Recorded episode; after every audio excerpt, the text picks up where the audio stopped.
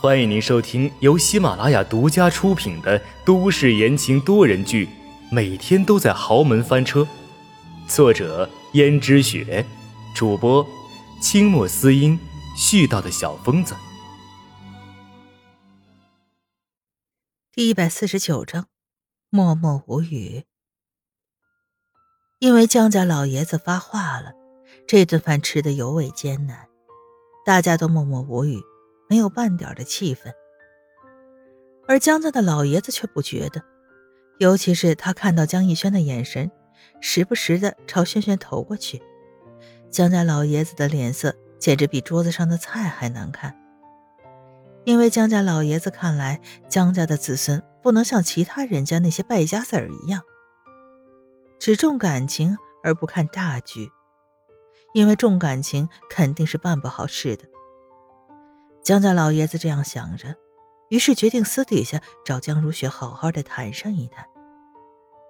而江玉轩却分毫不知，毕竟这种事情，江家老爷子一旦对江玉轩有什么不满，首先找到的就是江如雪，因为在他看来，江玉轩怎么样都是江如雪教出来的。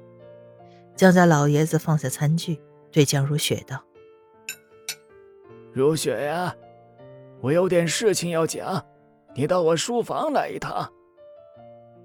江如雪心里咯噔一下，就知道江家老爷子又要训话了。江家老爷子的思想禁锢又古老，自己根本就说不清，别说其他人了，就连自己这么有耐心听江家老爷子那段唠叨，也觉得很难受。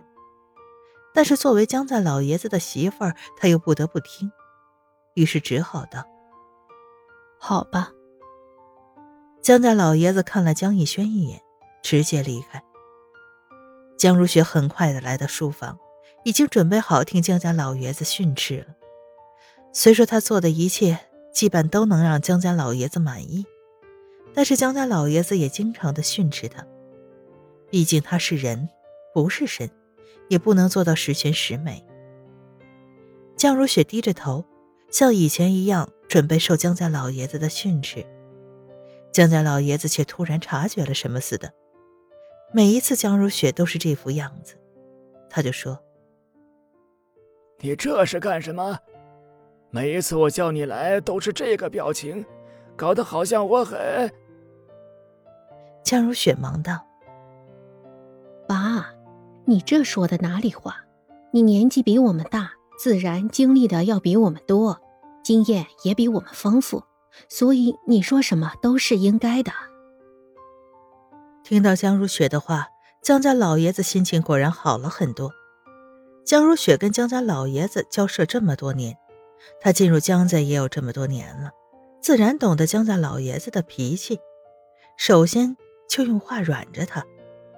果然，江家老爷子对这一招也很开心。还没开口训斥，态度就已经好了很多。江家老爷子道：“如雪，我知道这么多年你为江家操心了不少，你的努力，你的辛苦，我都看在眼里，并不是什么都没看见。我不是瞎子，不是聋子。”江如雪说：“爸。”这话你都说了很多遍了，这都是我应该做的。话不能这么说，如雪，我知道你辛苦，但是对于孩子的教育，还是应该重视起来。江如雪想，哼，果然来了，于是道：“爸，逸轩做的有什么不好吗？”他做的好，他做的好的很呢。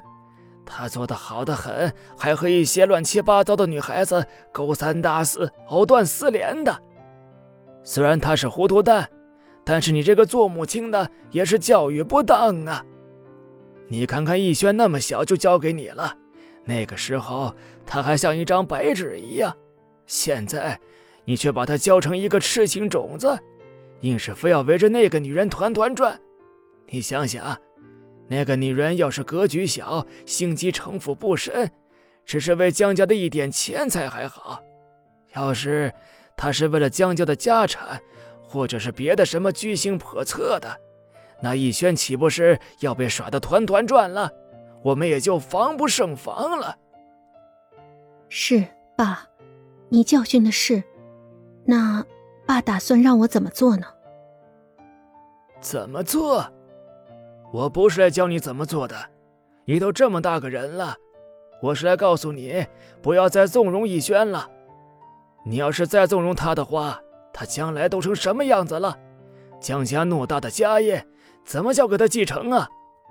难道你以为我还能再找一个像你这么能干的儿媳妇撑起这个江家吗？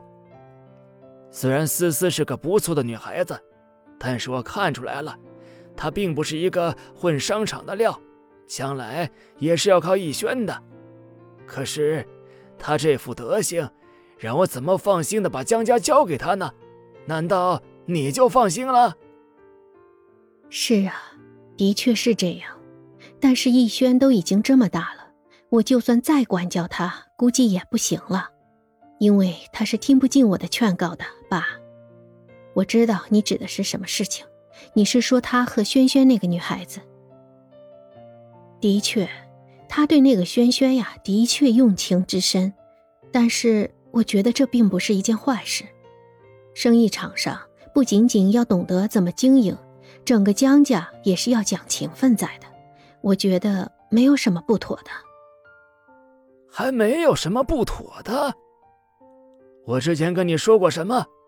江家的子孙不能太讲感情了，你看看他的样子，一门心思全都在儿女情长上，这哪里有一点江家子孙的样子呀？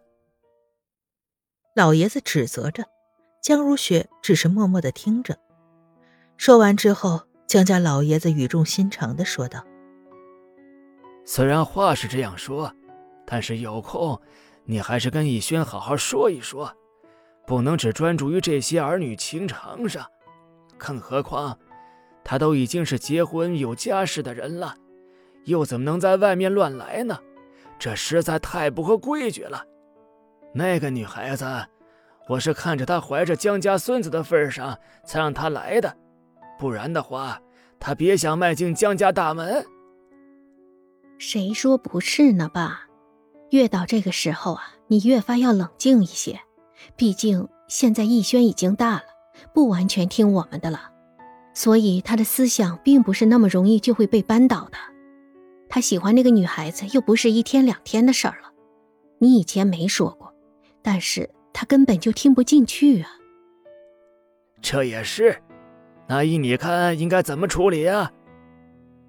他现在喜欢这个女孩子，不就是觉得她漂亮美好吗？如果……让他看清楚这个女孩子的真面目的话，那是不是就会好办多了？看清真面目，怎么能够看清法儿啊？